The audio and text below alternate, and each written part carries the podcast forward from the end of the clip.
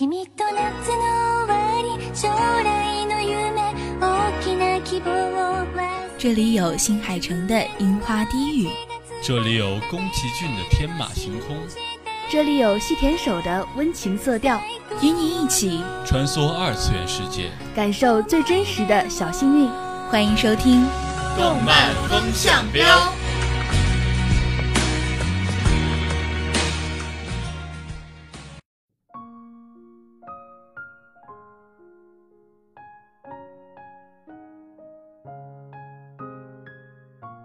听众朋友们，欢迎收听本周的《动漫风向标》，我是小波柯基，我是小波咸菜。青春是一场谎言，一种罪恶。歌颂青春者往往欺骗自己与周遭的人，正面看待自身所处的环境的一切。就算犯下什么滔天大错，他们也视之为青春的象征，刻画为记忆中的一页。举例来说吧，若是他们犯下偷窃、参加暴走族等罪行，那便说是年少轻狂；如果考试不及格，就变成学校不是死读书的地方。只要举着青春的大旗，不管什么稀松平常的道理还是社会观念，他们都有办法曲解。对他们而言，谎言、秘密、罪过，甚至是失败，都不过是青春的调味料罢了。再者，他们能从那些罪恶、那些失败中找出特殊之处，因此他们的一切失败都算是青春的一部分。可是别人的失败不能算是青春，而是单纯的失败。如果说失败是青春的象征，交不到朋友的人不就处于青春的最高峰吗？然而，他们不这么认为。说穿了，他们只会挑对自己有利的解释，那样已经算是欺骗了吧？不论是谎言、欺骗、隐瞒，还是诈欺，都必须遭到谴责。他们是罪恶的。反过来说，不歌颂青春的人才是真正的正义。好的，听众朋友们，听到柯基和咸菜读的这一段呢，就是我们今天要介绍的动漫《我的青春恋爱物语果然有问题》中的我们的尊敬的大老师的一开篇言论，对小作文。而这个呢，嗯，据科技了解，应该是，呃，比奇古巴番在开学写给老师的一篇作文里面这么写道，然后才有了，呃，老师找他去办公室，然后才把他带到了我们女主所在的侍奉部。对，那是一个非常有 非常有意思的部，因为我第一次看这个动漫的时候，还觉得这个名字，我的天，让我想到了一些奇奇怪怪的东西。嗯。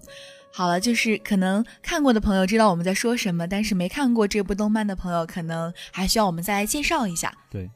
别扭的没有朋友，没有女朋友，对着那些讴歌青春的同学吐槽着，他们都是骗子，都在说谎，快点爆炸吧！那男主角比奇古八番的爱情物语。比奇古八番被生活指导老师平种静带到了学校第一美少女雪之下雪乃所属的侍奉部。侍奉部是一个暗中帮助学生解决问题的部门。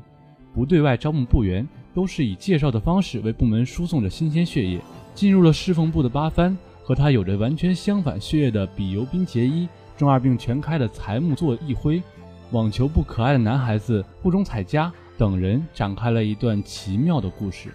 其实说白了，也就是比奇谷八番的故事。对的，他的有问题的青春恋爱物语。对，然后，嗯，这部动漫呢，如果要说。在柯基心中有一个什么样的地位的话，应该是高中那段中二岁月的一个开始吧。高中是中二吗？高中不是高二病吗？初中才是中二吧？那就是高二病的开端吧。嗯，其实对我来说也基本上是这样的。而且大老师这个，我觉得这部动漫它对我的影响就是，我总能在他身上发现自己的影子。春雾算是一部。群像剧其实它是由新小说改编的，就是由同名新小说改编的。在那部小说里面，嗯，刻画的每一个人物其实都能够在我们身边找到他一个原型吧。对，所以这才是为什么大家都是比奇古巴范为大老师，尊称他。对，因为他那些哲理让我们觉得，就是把我们生活中原本没有去考虑的那些人际关系啊，一些事情不加修饰的、冷漠的揭露出来。对，就是，嗯。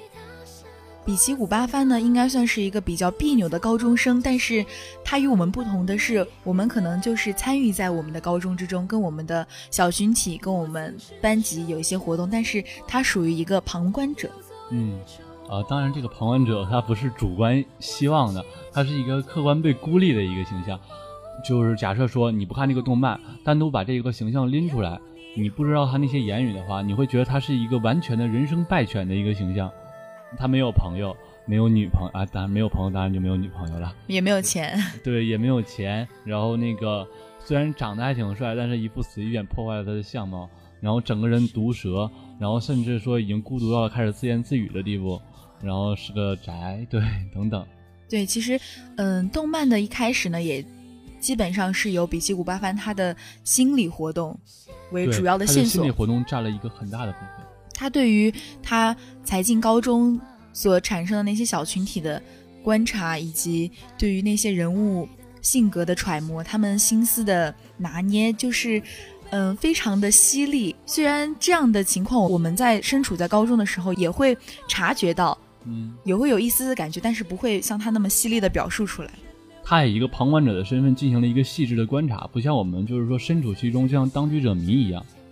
其实很有意思，他们不光是大老师有一个成熟的思想，其实他们很多里面每一个角色，就是从主角到配角，他们都有自己的想法。呃，这部动漫之所以火，也是因为它不只是只塑造了大老师一个成功的角色，而是塑造了每一个角色都很饱满。对，从大老师认识的友人到他的妹妹，几乎每一个角色的刻画都非常的饱满，有一些角色的思想的成熟度甚至超过了。现实生活中的大学生，对大老师的形象呢是智慧的、孤独且强大，当然还有一丝性格的扭曲。许多宅男宅女们都能够从他的身上引起共鸣，虽然其实也只是孤独上的共鸣。一样孤独的人有很多，但是一样强大的人几乎是不存在的。所以大老师的尊严是放在最底层的。嗯，其实对于大老师，很多人喜欢他，除了因为大老师的格言，还有因为大老师的那个。自爆绝技，为了不让他所珍惜的人受伤，疯狂自爆，即使被所有人误会，所有人唾骂，只要自己所珍视之物被温柔以待就足够了。不过现实之中是几乎不可能存在这样一个大老师的。或许有许多像大老师一样强大，就是说智商、情商，其实大老师情商很高。嗯，这种人，但是这种人如果在现实中一定是很优秀的，他们不会像那种大老师这样选择自己受伤，让所有人都被温柔以待。选择一个所有人不受伤，只有自己受伤的一个方法，他们一定会选择一个比较恰当，让大家认为是一个最优解的一个方法。其实我我感觉就是像拥有大老师这样情商和智商的人，一般会走向就是他眼中的就是也是对现充的。方向就像那个叶山一样，叶山损人。对，叶山损人是一个长得又帅，但是人又温柔，人缘又好。对，但是我觉得实际上大老师本人也是一个现充啊。对，虽然他自己不这么认为，但是确实大老师在后期也算是一个现充。他在实际上是现充，有很多女孩子还有男孩子啊喜欢他。对，大老师和那个损人，他俩都一样，他俩是各有各的温柔。就是一个人是温柔，是那种，就是说我是那种平易近人、春风拂面那种，和每个人都打好关系，选择一个最优解。然后而大老师则是说我的温柔是那种，只有我自己能看懂，呃，我知道我能让你被别人温柔以待，或者说让让你受到温柔就已经好了。而我自己，你会不会知道我做的这些东西？然后我选择了一个什么样的方法，这不重要。嗯，因为。叶山损人，他是一个现实生活中会很受欢迎的角色，而大老师在现实生活中可能就是一个比较别扭、不太受欢迎的人，因为很难有人会真正的了解他。对，而且如果大老师这个角色，我认为如果在上现实生活中出现的话，他就不会有这么的这么强大了。你知道，他正常而言的话，如果他受到了这样的对待的话，他不可能会变得这么强大。我觉得应该是说，嗯。小说里面放大了他的一些优点，对，以及他的孤独也被放大了。就像，就像小说里面也有这样一句话：人是很奇怪的生物，群居但是独立，一旦建立起联系，就会有各种各样麻烦的事情。嗯，而大老师的孤独是自卑，是自尊，是懒惰，是安逸，是舒适的混合体。就像你在大街上看到被杀的鸡鸭的哀鸣，你又能怎么办？当然是装作听不见，然后叹口气，说句真惨，然后就走开了。但是，一旦你要是和这些生物建立了关联，就会有感情的流溢。我想是大老师可能在动漫里面传达出的是，他之所以孤独，就是因为他不想与人建立起这样的联系，然后产生更多的纠葛。对，大老师其实他有一部分时候他流露自己的思想，是比如他为什么不想交朋友，是因为他认为如果交了朋友，未来也一定会在更残酷的现实中，然后产生各种各样的纠纷，以致最后感情的破裂。他是为了不遭受这种伤害，然后选择了这种孤独。而且我觉得，如果大家都说大老师的智商和情商都很高的话，我觉得他智商高是一定的，而情商高只是针对于他是以一个旁观者、第三者的一个身份去观察，而他成为一个当事人的时候，他的情商并没有那么高。所以就是旁观者清嘛。对对对对。嗯，说了这么多关于大老师呢，就是其实这部小说里面也有个女主角叫做雪之下雪乃，就是我们刚刚所介绍的侍奉部的部长。对，他的人设其实很有意思，他的人设是整个人是一个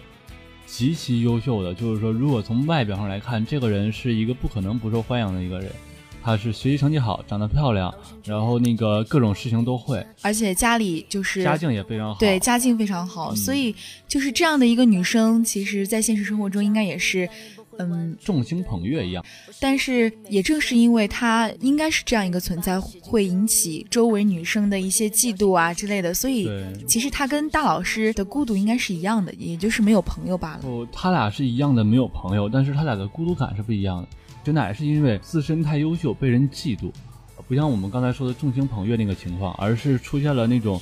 呃孤月悬空啊，众星排斥他这种情况。对对对，然后也不算是众星排斥，就是只是女生比较排斥他。但是雪雪乃和老师就是说大老师不一样的地方是，他的孤独感，嗯，是一个意外营造出来，他本身是希望有朋友的，而大老师本身是享受这个孤独，嗯，是一个。不需要有朋友的一个想法，就是永久孤独和暂时孤独的两个人，或者说是真孤独和假孤独。对，就是，嗯，但是这样两个人，他们因为同样的孤独吧，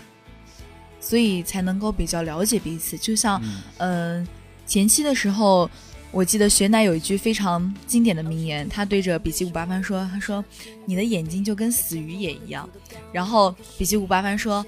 啊，听起来好像富含 DHA 的样子，非常的有营养。就是这两个人处于前期处于互怼的状态吧？对，平常是没有人跟雪乃或者跟大老师之间有交流的，他俩互怼是一个类似于唯一的一个交流，有一点棋逢对手，然后又刚好就是两个人，然后嗯，一些比较奇妙的化学反应吧。哪怕说他俩的孤独是不一样，但他们有了一样的经历，这样的经历是他们能成为之间未来发展的一个基础吧。而且其实我们小说里面也有另外一位女主角，就是我们的尤比冰结衣。她其实，在一开始的时候就已经喜欢我们的大老师了，但是由于大老师他曾经受过伤害，所以比较害怕这样的感情，所以一开始的时候他就已经强行扼杀了这样的想法。对他很难认为女生是不是是真的对自己有好感，还是自己的错觉。他非常怕这件事情，以后所以说他认为这个尤比冰结衣。很温柔，他以为是可能是对所有人的一个温柔，所以他就是说进行了一个，呃，选择了远离一点。包括其实小说里面后来也出现了一个人，就是跟雪乃一起竞选那个学生会会长是吗？对，学生会会长就是嗯，这个人其实在动漫里面出现的时候圈了很多粉，就是他的性格也是非常的聪明。有一点表面上有一点像有比冰结衣，但是其实他的心思是非常缜密的。所以，嗯，大老师在跟这个学生会会长去游乐场玩的时候，还是怎么样的时候，然后那个会长跟他表白了。嗯，后后来怎么样 了？后来，后来大老师想，他不过是在跟叶山表白罢了，就是啊，就是他又是以为说根本不可能是跟自己表白啊，是吧？但事实上也是，因为，嗯，在那个，在那个篇章里面传达出很多，这个女孩是危险的，嗯，女人就像是辣椒一样，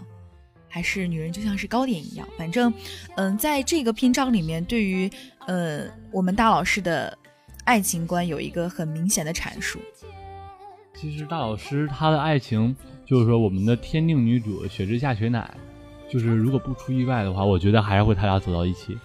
他俩的爱情基础其实就是源于说两个人都有过孤独的经历，都曾经没有过朋友，然后两个人可以互相理解，就像两匹孤狼，就是说终于遇到了，然后可以互相舔舐伤口一样。但其实他们两个有很大的区别，就是说，嗯，第二季的开头，雪乃他们家的车，然后差一点撞上了尤比冰的啊，对，那个狗是吧？那个狗其实才是真正真正故事的起端。就是，呃，我给大家讲一下，是那个大老师在高中开学去报道的路途中，然后救下了一只流浪狗，因为那只不不是流浪狗，一只宠物狗。那只狗呢，差点被车撞到，然后大老师把它抱走了，但是自己被车撞到了，然后就住院住了很久，然后出来之后就跟学生们就已经，就是他那些高中同学已经形成一个小圈子了，然后他就融入不进去了，所以说，才有了后面的故事。而那只狗呢，则是尤比冰结衣的宠物狗，而撞他的车呢，则是雪之下雪乃的他家的车。对，而且这个非常戏剧的是，在我们的大老师和雪乃的关系已经其实非常好的时候，就是两个人已经有情愫了的时候。对，然后猛然间大老师发现了雪乃他们家的车跟撞的那辆车是一样的，然后他就意识到了，其实虽然他们两个有相同的孤独，虽然他们两个都是呃一样的人。经常会有人这么说，但是其实本质上他们还是不一样的。但是后来还是由大老师一手修复了他们的关系就是了。就是不知道咸菜还记不记得，就是大老师在有比冰结衣和雪乃面前哭的那一次，算是传达出了他一直想要的真物的这样一个主旨吧。对他想在这些伪物之中寻找到自己的真物。对，就是那个时候还真的那一段是挺感动的，我觉得。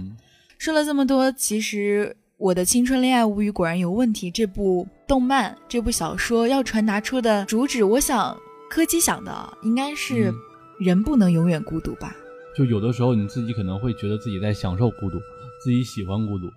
那其实真的只是错觉而已。对，就像嗯，大老师也是在体会了有朋友之后，才发现自己之前的孤独是多么的可笑。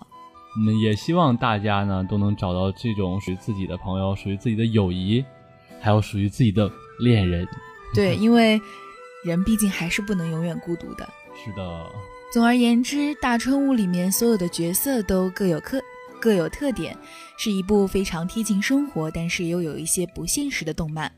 所以只能说这是一部文学作品。现实中根本没有人能够真正的孤独，只有自诩孤独的中二少年。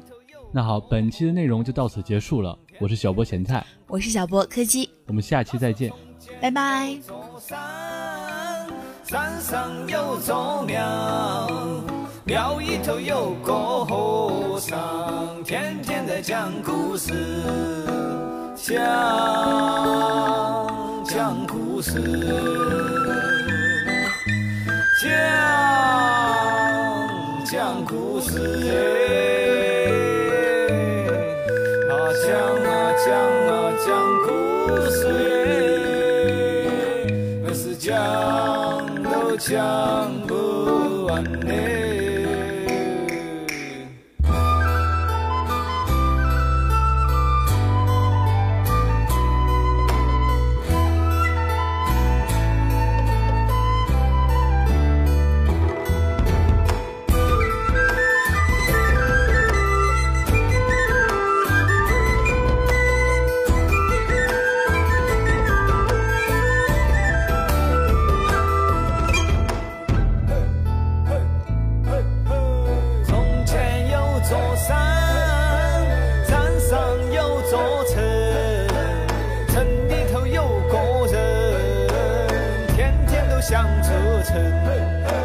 从前